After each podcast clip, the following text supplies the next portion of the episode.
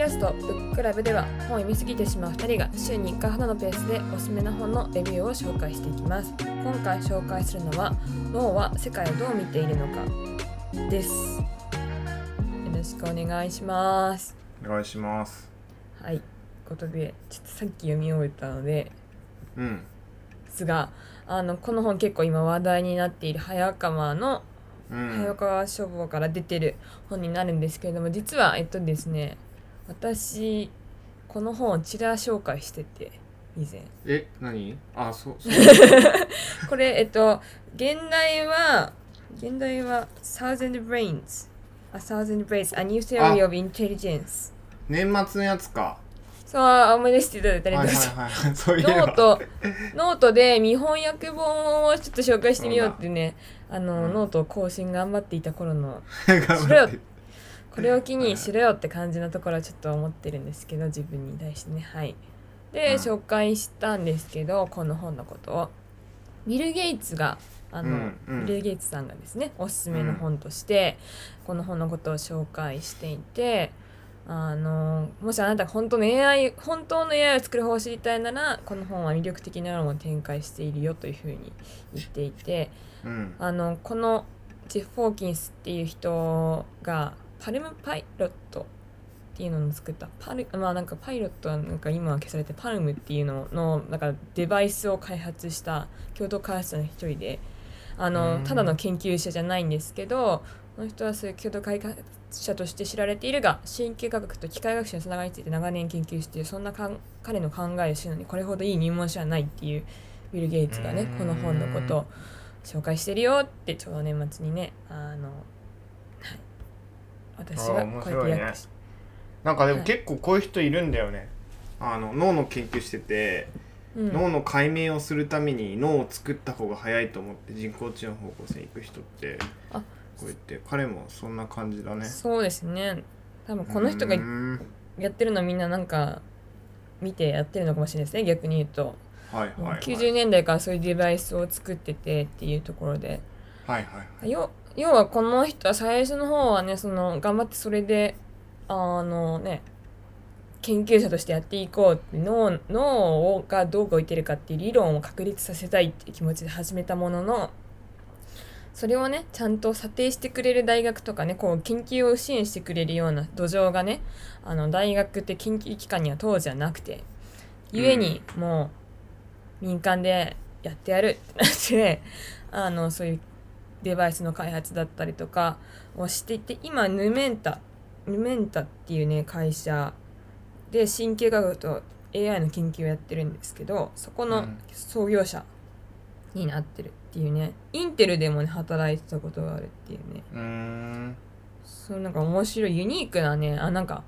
研究ルートだしだいたいなんか斬新すぎてやっぱ大学っていう組織だとねなかなかね評価されないんだなっていうところがねあの、うん。この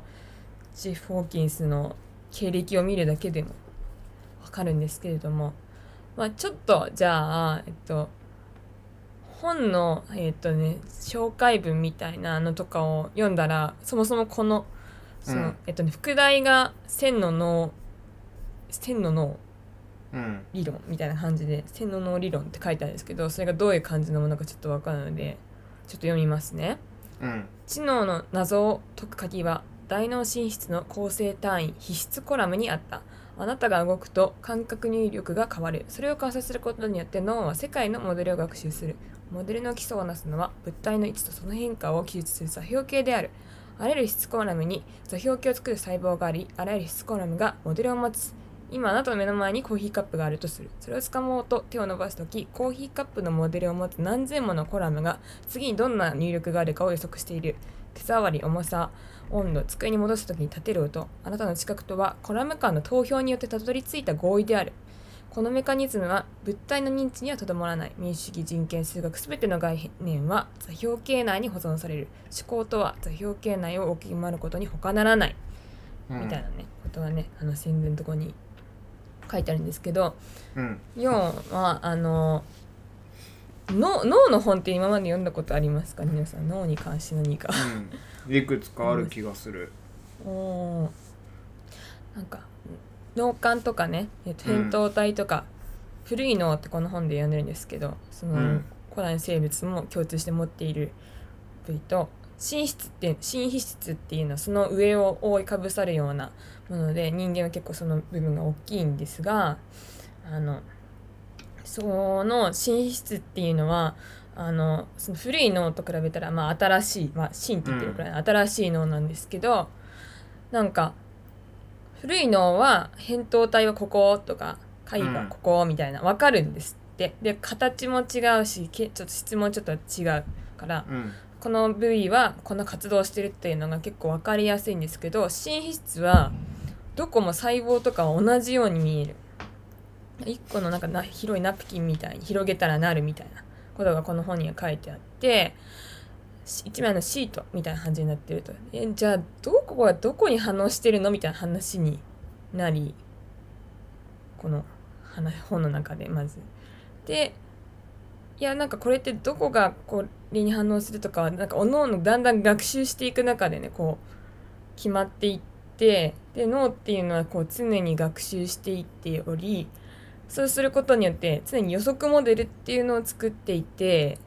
っていうのがまず1個でその予測はニューロンの内部で起こるっていうのが2つ目で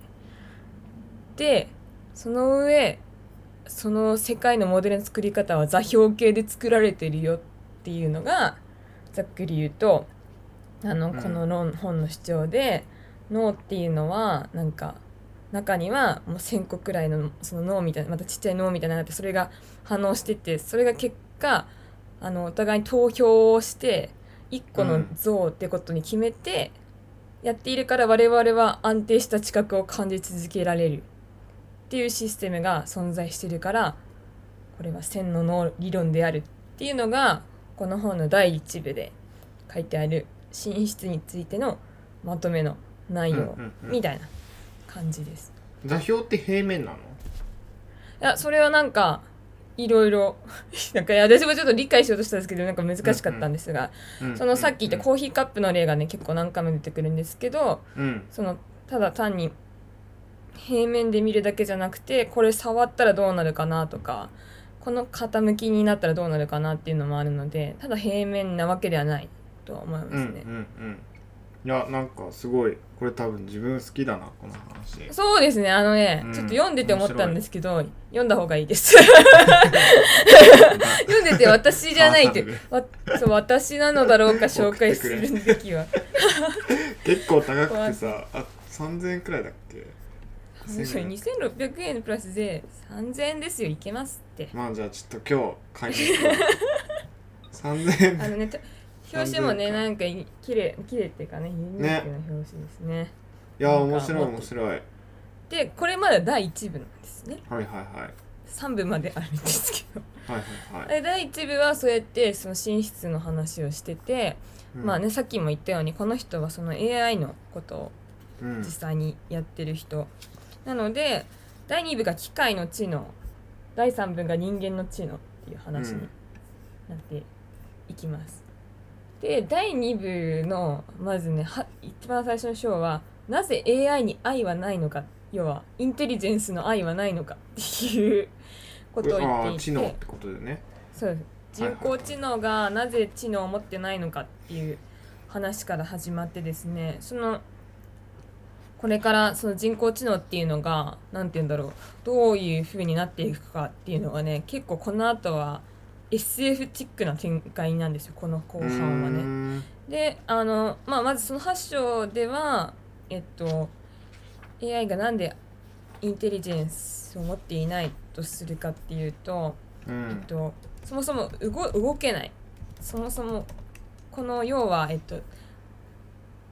あのこの線の脳理論っていうのはうん。あの人間が動くことによって感覚を得ることによって学習するっていうあの感覚運動をして学習するっていう理論にもかかわらずうん。その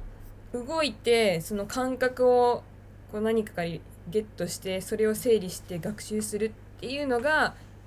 今のね AI だとまだそこまでいっていないうん。し、その知識を保存するのにその座標系を使ってやっていったりだとかたくさんのモデルを持っていくっていう構成になってなくてなんかね1個の情報をガーって入れてうん。おしまいみたいになっちゃったりとかする。っていうところでずっとずっと本当に学習し続けるってことができてないんじゃないかみたいなね。人間は常にあの学習をしてるらしっていうか世界がか常に変わるので学習っていうか世界に適応しようとするわけですね常にねちょっと向きを変えたりなんか持ったりとか そういうことはやってるんですけど、そういう人工知能今の人工知能はそういうことにはなってないよねっていう話だったりだとかがうんあったり、あとね AI によってね世界滅亡するんじゃないかとかねそういうふうな話に対してもいやそうはならないよっていうところとかをなんか語っていたりしてなんかね、うん。えなんかすごい SF みたいな内容にどんどんどんどんどんどん後半はなっていっ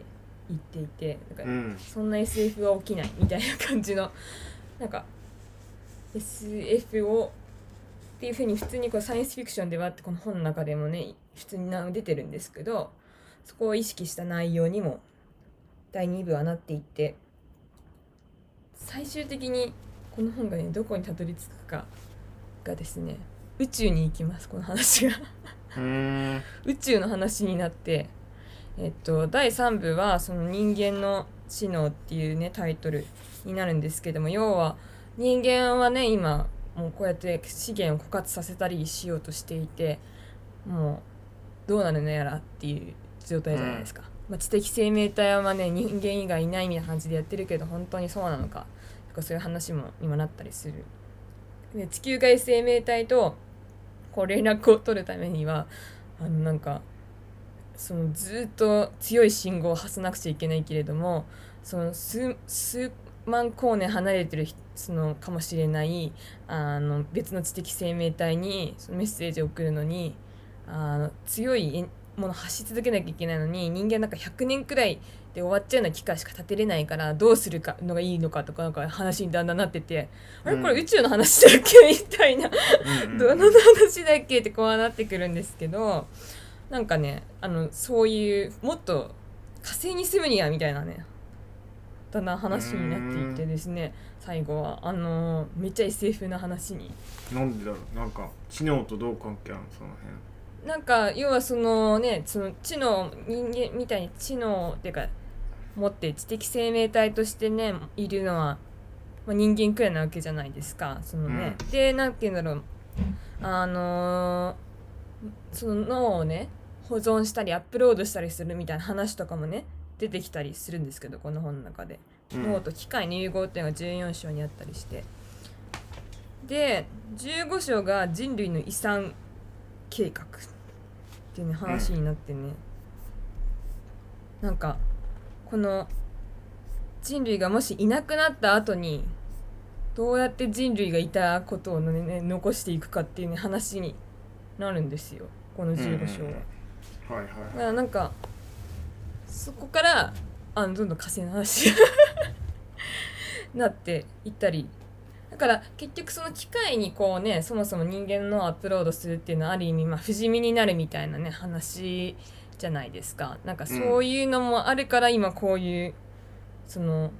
話になっていくのかな。遺伝子組み換えの話とかねも出てきたりして、あのその結構今最終的にはそういう人間が主としてねこれからもどうやっていくべきかっていう話になんか知能の話からだんだんとそういう話に、ね、なっていって終わるっていう結構いろんな範囲の話になっているかなっていう感じですね。なんかアメリカっぽいなとも思いますけどね。なんかなかなか日本だとここまでの話にならないっていうかえー本当に火星に行くんかみたいなね。うん。っていう感じであのちょっとトピックが多すぎてあれなんですけど。ただの脳の、脳だけの本はお話じゃないので本当にそれこそ SF に興味がある人はこの本めちゃくちゃ面白いんじゃないかなと思ってあの、うん。ただ単に神経科学っていう観点だけではなくて今後人類が環境破壊とかがいろいろ進んでってどうなるかとかそういう話とかにもなっていくので、うん。まあ、いろんな視点でこの本を、ね、読むことができるんじゃないかなってうん。思思いますね。私は結構現実味がかんよりかはフィクションみたいな感じの本だなってうんうんうん。あり最後の方は思いました、うん。うん。なるほどね。うん。で一通り読んでニノさん読んでほしいと思いましたけど。は い結構。あそうだよね。その脳がどうなっているのかとか知能がどうなっているのかって結構自分がどう学べばいいのかのヒントになったりするよね割と。あー、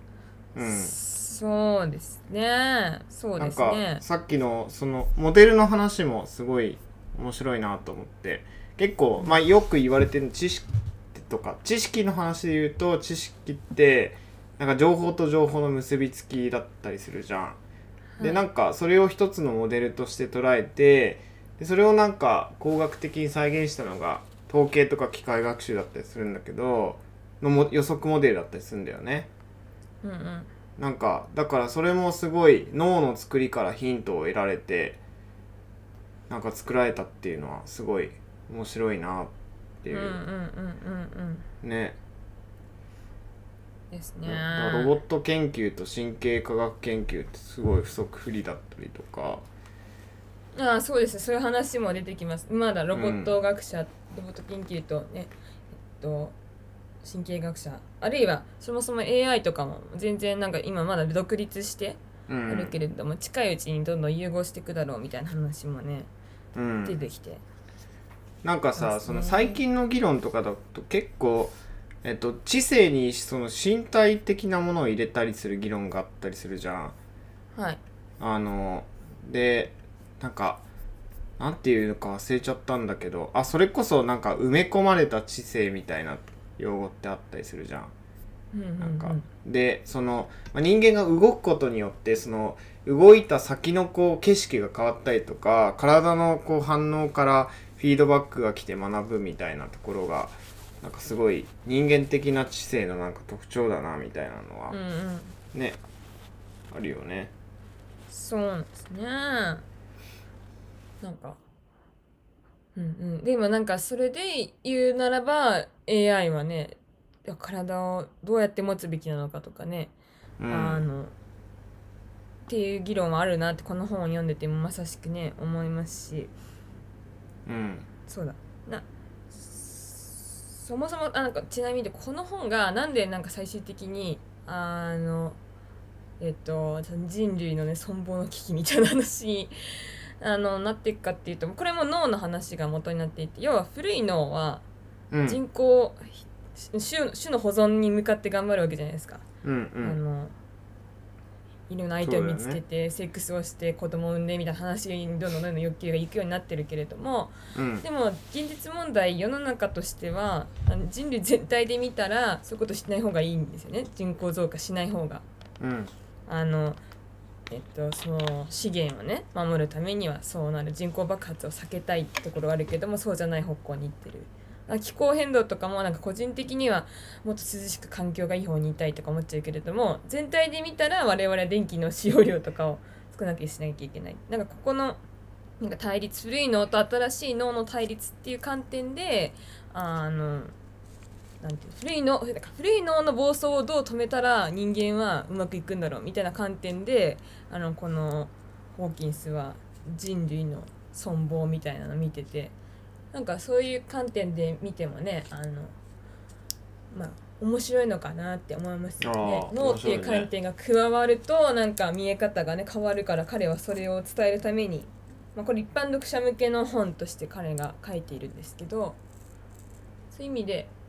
結構いろんな視点からその世の中を見ているっていうかそれこそね知能もあの感覚っていうものが大事なんだよっていうところとかね。脳にしないかってところなんか人工知能はさその機械学習はさまあアマゾンとか ZOZO とかにも実装されてるけどなんか我々のその古い方のなんか脳に働きかけるように作られてるわけじゃん。ね確かに。そうだからなんか面白いよね。そのすごいうん。新しい方の脳を参考に作った機械学習モデルを使ってなんか人間の古い方の脳にをに働きかけてるっていうなんか これっていいのかみたいなところはあるよね。そうですね。うん。なんかそういうままあそのアマアマ GAFA がねどういうシステムとはねちょっとそこまではなんかちょっと言いづらいですけどそのね11章が機械知能による人類存亡のリスク、まあ、AI の次の段階のねこう機械の知能。知的機械とかがこう発展した場合どうなるかっていうのでねやっぱりみんなあの悪い人に使われるんじゃないかっていう不安はあるよねっていう話とかね。うん。もうこの本にはね書いてあったりするんですけどね。うん。まあ構構造上ねやっぱり設けられるかどうかっていうのが根底にどうしてもこの世界あるから、うんうん。そうなるといかに感情に働きかけるのかっていうふ方向性にねうんうん。いっちゃうのは仕方ないことだよね。はい、これのねちょっと面白いなって思ったのはその結構みんな知的なその機械が暴走するんじゃないかっていうね勝手に目標を決めて人間を排除しますみたいな人類は排除されますみたいなことを結論として出してあの排除するんじゃないかみたいなあの SF 的な想像があるけれどもこのジェフ・ホーキンスさん的にはそもそもなんか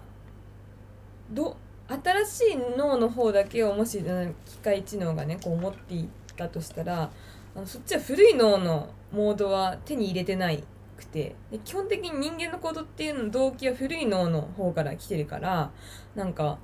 あの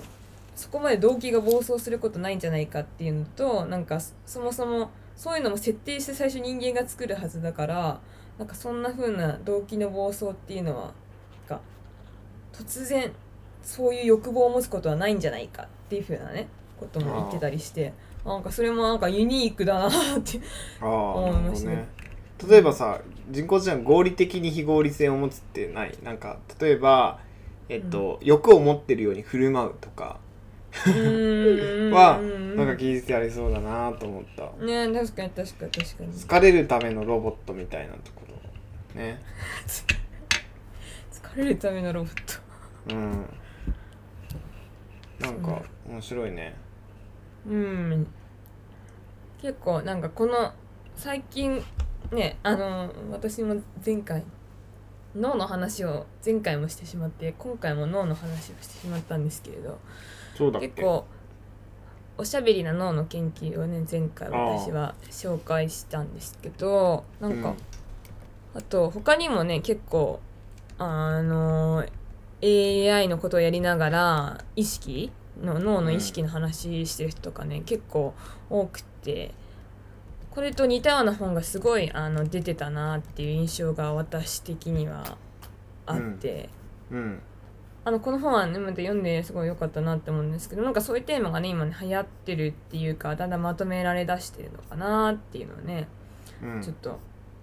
思いますね。他にも脳意識とかやったらこのなんか面白い。2022年はめちゃくちゃ出てたなっていう印象がございます、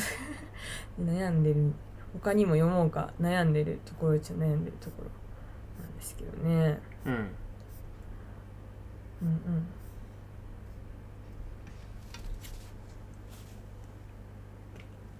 ね機械やっぱそうやって機械学習的なところからそのさおっしゃったようにあの意識とか脳とかそういう話にあのチャレンジしてる人が結構多い、うん。多くなってるっていう気はしますよね。うん結構これはいろんな範囲に話が及んでいてまあねでその上なんかあのいかに新しいアイディアがあの人からバカにされるかっていうのもね。うん。あの実は要所要所で話が出てきていてそのこの人があのいろいろやっていてこう講演とかをね90年代とかにした時にあのいずれみんなあの小型化されたパソコンを持つようになるコンピューターを持つようになってあのそれでいろいろやるようになりますよみたいなことを、まあ、その当時のテックテックの企業で説明どこがあったかなちょっとど忘れしちゃったんですけど講演したら全然反応が良くなくてそれでみんな何するんですかみたいな。うんなんかかつてコンピューターってもう計算する用のものだったりだとか、軍事コンピューター軍事のことをやるとかもうなんか決まってってそれ一般の人が持って何するの？っていうのでみんな止まっちゃったんですけどでも現実に今この21世紀に入ってそして今は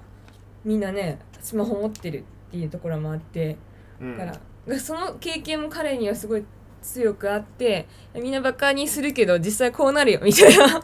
うん。し分からないっちゃ分からないよってことも言っていて自分そのジェフ・ホーキンスにしたってまさかみんながね写真撮るのにそのちっちゃなコンピューターを使うとかね思ってなかったってところもあると思いますしねスマホみたいなね、なんかそういうのがあるよっていうのも言ってるのもなんかねこの本のね面白さっていうかシリコンバレー的なそういうテックの開発っていうののなんかね裏側を見れる、まあ、一線を走ってた人の本ですからなんかそこも面白いかなうんうんうん。思ったりして、それはなんかどういう文脈で出たの？なんだっけな。多分後半のその AI の話ですね、うん。第2部の AI の話になった時にみんな AI のことをいろいろ言ってるけどに21世紀初頭の頃 AI っていう単語はなんかダサいって思われてたよね。もうはいはいはい。もう失敗してるみたいになったけどまた今また夏の時期が来てるよって話が出たりだとか。うんなんか何度かね AI は冬の時代みたいな。うんうん。23度経験してるような気ははい。わかりました。インインテルで講演した時にそういう小さいコンピューター持つよって言ったけど誰も信じてくれなかったっていう話、はいはいはいその携帯型コンピューターは人は何に使うのでしょうって聞かれたけど、そのまあ答えに、インターネットとかなかったしね。そん。なに、うん。インターネットもそうだよね。なんかうん。あのもともと研究機関の情報共有サービスサービスというかシステム、ねここだとそういうのはあのその軍事コンピューターと別のコンピューターをつなげるために最初にインターネットみたいなのがあったよさらって出てくるんですけど、うん。いや本当ですよね。そこからだからわからないよって言われたらいや本当だなーっていう本当だなとか適当なこと言ってあれですけど、うん。あのほ本当に最近それこそね SF 思考みたいな言葉もまたありますけどなんかもうありえねえよって思ってるようなことがね逆にパッて起きたりだとか、うん。えそういうこと起きたら怖いんじゃないかなって思って実際に起きたらはあみんな普通に受け入れてるなみたいなねうん。ところもあったりして。クとかね、う なんか SF 的なねありえないだろうみたいなのが実際に起こっていくんだよっていうのもなんかこの本ではね描かれてるような感じもうん。します、なんか予想してることありますか？予想して私が？私が予想してること。僕はもうなんか働くのが趣味になってくるなっていうのはあって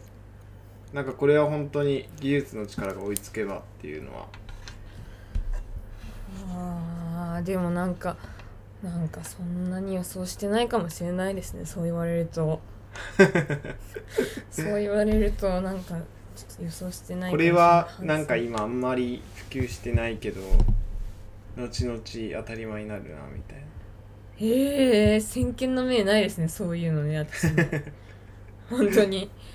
前見るより後ろ見る方が好きなんで歴史見る方が好きなんでね。歴史からわかんじゃないな逆に。いやわかんないです。歴史が教えてくれることはあのわからない。先はわからない。っていうことだけですね。はい、でも僕なんか一つ考えてたのははい、なんか絶対こっから日本ってどんどん熱くなってくからなんか後にファッションとしてノースリーブとかお腹出すっていうのは絶対来るなっていうのはすごい思っていた。あとまあアメリカナイズされてくっていうのは思っていたからなんかそれはありそうだよね最近。えーもうしてしてるんじゃないですか？うんしてるよ、男のね、人はお腹出してないかそんな。そうねあんまりそういうファッション見たことない。日本日本だと上裸で歩いてる人とかみんな見かけないですよねさすがにねまあねなんか足立区とか行っているけどね。言い方ちょっと失礼ですよ。よくわからないんですけど私はちょっと詳しくないの。うーんね。ええー、なんかあるかな。あなんか結構知識をずっといろんな部分からインプットしていくとこうなるだろうなっていうのはなんか出てこないいやなんかねそういえばあの人のね予測をパクってる話なんですけどね。あの最近出た本でうん。出た本っていうかちょっと雑誌みたいなやつ「リエンド」っていう本がねあって。うん。確か。なんかそれにねあの漫画みたいなのが死から問うテクノロジーと社会っていうのでいろんな人がねあの話を寄せてるんですけど、うん。あの一個漫画があってあのねそれこそ意識アップロードできるみたいな社会になったとしてうん。あの富士山の樹海に なんかそれがアップロードされてるみたいな設定なんですけどまあそれでおじいちゃんとおばあちゃんがいつまでも生きててこの画面越しで交流ができる状態になっててあ向こうも年を取っていくしずっとずっと生きててあ早く死んでくれないのかなって思って終わるっていう話なんですけど。あうんなんかそういうのあるなって思っててなんか私私すごいそなんかそなんか私はねあなんかやっぱ人って死ぬために生きてるからなんか残したりしちゃいけないなって思うんですよね。なんかそういう意識とかね個人的にはなんかそういう技術が可能になったら気持ち悪いなっていうのはねいうのはありますなりそうだなっていう予感はすごいあるしそれで不死身になろうとしてる人もたくさんいるっていうのを知ってるので、まあ、あるんだろうなとは思うんですけどまあなんか最初の段階として自分の意識を手にできなかったとしても残ってる人がその人が生きてるっていう体感が得られるっていうのはなんか早く来そうな気がするよね。うーんでもそれってなんか幸せなことじゃないんだろう難しいよなって。ね難しいよね。うーんすっごい終わりがあるから寂しいとかそういう美しさがあるし。うーん。ねまあね全てのあのし死ぬこと死とかはね美しいものだとはねもちろん言えないとは思うんですけどなんか、うなんか終わりが来ない生命体ってやっぱりねなんかにやっぱ今までの人間の知覚されてきた意識されてきた世界には存在しないから、うん。それってどうやって向き合ったらいいかわかんないですよね。そうね。本当に。だからずっと同じ環境にいる人って頭おかしい頭おかしい。かかまあなんかこういわゆる循環があってこそみたいなところってあるじゃん。生命とか自然って、それが起きないってことだからね、いやそうそう。そうなんですすよ、まあ、もしかしたらそれはもしかしたらですけどそういうキリスト教的にね、まあ、最後に死者の復活がこの終わりの時にあるみたいなね。こうそういう考え方の人はなんかスッてなんかねあの受け入れられて逆にあ他の宗教を信じてる人とかからするとそういう死生観がないから違和感があるとかなのかもしれないですけど。確かに。うん、なんか私はそれ見てあそそうだよなってね。思うし自分の死生観的にもやっぱり一個終わらせていかないとだなんか怖いなっていうね。うんなんか生まれた以上さその死ぬっていうのは平等じゃん今のところさ。はいはいはい。でもそこに不平等さが生まれる時代が来るのかもね。いやーほんと怖怖いですねそれ。いやそうそうそれ確かにそれが怖いのかもしれないですね、うん。でえっとだからお金ある人は生き残り続けるじゃん。そうするとその人たちの考え中心の社会になってきちゃうからだからそうすると、えっと、長生きできないような人たちにとって不利な世界になっていくっていうのは全然ありえるなと思ってて、うんうん。今そこの考えがある意味継承されないというか意見が継承されないからこそ、えっと、新しい世代にとってもこういい社会になっていくけどその人たちが例えば投票権持ち続けたら ねひどい社会になるよね。ね。うん。なんかねそういうここの本の中でその脳の意識のアップロードみたいな話も出てきますよって今言ったと思うんですけどあのうん。まさしくそういう話が出てきます。うん。例えばたまたまこう手術中に、ね、あ死にかけだからって脳をコピーしてのあのコピーしたコンピューター上の私と普通に生きてる生命体の私と両方いったらこれ何年もしてって何年後かに死んだりしたらね2人とも別の人格じゃないか結局みたいな話とかもこの本にね出てきたりいつアップロードしたらいいか問題とか。若い時にアップロードしとかなきゃそうなんかねすやっぱ面白いなと思って、へこれねあの SF ですね。完全に SF な感じですけど面白いです、ーはいはいはい。なんかそのえっとアマゾえっとプライムにさアップロードっていうああはいはいはいはい。いや見てないです。なんとなくそういう話がねあるっていそううのは。そうそう。死んだ後の世界の意識を転移させて。でもそのアップロードした意識のえっと権利とかっていうのが生きてる人たちにあのいわゆる権利があるからその提供元の会社は生きてる人たちが作ってるからね、うんうん。そうなってくるとなんかその世界の自由みたいなのが実際ないみたいな話とかもあったりしていて、じゃあなんか死ぬ方が自由なんじゃないかみたいなところはね。ねえ。面白いよね。でもやっぱりね死んで何もないところに行くっていうのが怖いみたいな話もあってなんかえっとこの間おすすめされた本が「存在消滅」だったっけな。うん。エッセイ集みたいな。死の恐怖をめぐる哲学エッセイっていう高村さんって人が書いた本なんですけどこの人はあの、27歳の時にあの小屋みたいなの建ててそこに引きこもるっていう生活をしてる人なんですけどなんかいつか死んじゃうのが怖いっていう恐怖心で、たまらないっていう話がねずっとね書いてあるんですけどこのうん。本らしいんですけど、なんかそれもねそれでねやっぱりあ、ね、存在してる恐怖だからどう向き合うとかねあるのかなってね思いますけど、うん。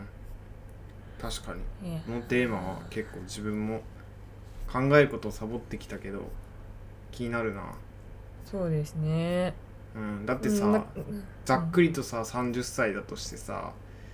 そしたら人生90歳まで生きるとするじゃん。人生3分の1終わってるなって。早っ。と、ああそうですねううん、したらなんか残りの人生どういう意味を見出すのかなとかっていう考えると必然的に死を考えざるを得ないみたいそうですね。なうん。確かに。うーん。うーん。そうですね。でもなんか個人的にはしょうがない。なんかね死ぬっていうのはなんか必要なゴールだなってあ死ぬために生きてるんだなってすごい私はね子供の時から思ってますよ。うん。死ぬっていうゴールに向かって生きてるんだなっていうのをねすごい思う。やっぱだからそのゴールがなくなっちゃうとしたら怖いなってね私は思いますね。うん。死ぬ権利があのあるべきだしそれはあの勝手に自分であの生命を絶つことを選ぶっていう意味では私の場合は全然ないんですけど。うん。そのいついつ来るかもわからないね。たとえ病院のベッドだったとしても死のタイミングってわからないじゃないですか。そこに向かってねやっていくしかないのかなってね。そのいつ来るかわからないそのタイミングに向かってやっていくしかないんだなって。思います、いや難しいね。僕はわかりません。なんかっていうねテーマまで考えられちゃいますよこの本読んだら。そうだよねだいぶ話が広がったけどなんかすごいはいちょっとなんかめちゃ伸びちゃいましたけど これぜひおすすめですなので、うん。結構いろんなテーマを考えられる本だと思うのでなんかあともう一個意識系で買った本うん。買った本って読めよって 読めよって感じなんですけどあそうだ。これ多分あのこの人の名前出てきてたんでジェフ・ホーキンスはこの人のことも知ってるんですけど意識はなぜ生まれたかその起源から人工意識までっていうマイケル・グラツィアーノって人のグラツィアーノの話がちょっと確か出てきた気がするのでああこのこれはまさしく機械に意識を宿らせることは可能なのかっていううん。のでこでもちょっとね心のアップロードっていう章があるんですけどうん。読んでみたいなと思っております。てか合わせて読むとねいいかもしれないですねこの本とうん。と思いますけれども。なんかダニエル・デネットとかの話も出てくるうんうんこの人は実験心理学者らしいね。みたいですね。うん。でも本当ね今心理学とかがもう本当神経科学とかにねどんどんどんどん近づいそことね結構絡み合ってるなって思いますね。うんうん。いや結構脳の本めちゃくちゃ出てるんですよね。やっぱみんな それ読んでるからじゃない。いや出てますよ出てます出てます。なんか最近気になったのあの脳の地図を書き換える神経科学の冒険。デイビッド・イーグルマンの本。なんかすごい脳の話ね。あと意識とかね。多いね、うん初めて見たな。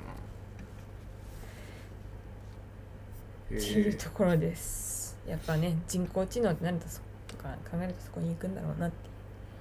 すみません長くなってしまいましたうんよろしいですか？はいありがとうございます。はい。ということで今回は以上になります。今回紹介したのは脳は世界をどう見ているのか知能の謎を解く千の脳理論でした。次回もお楽しみに。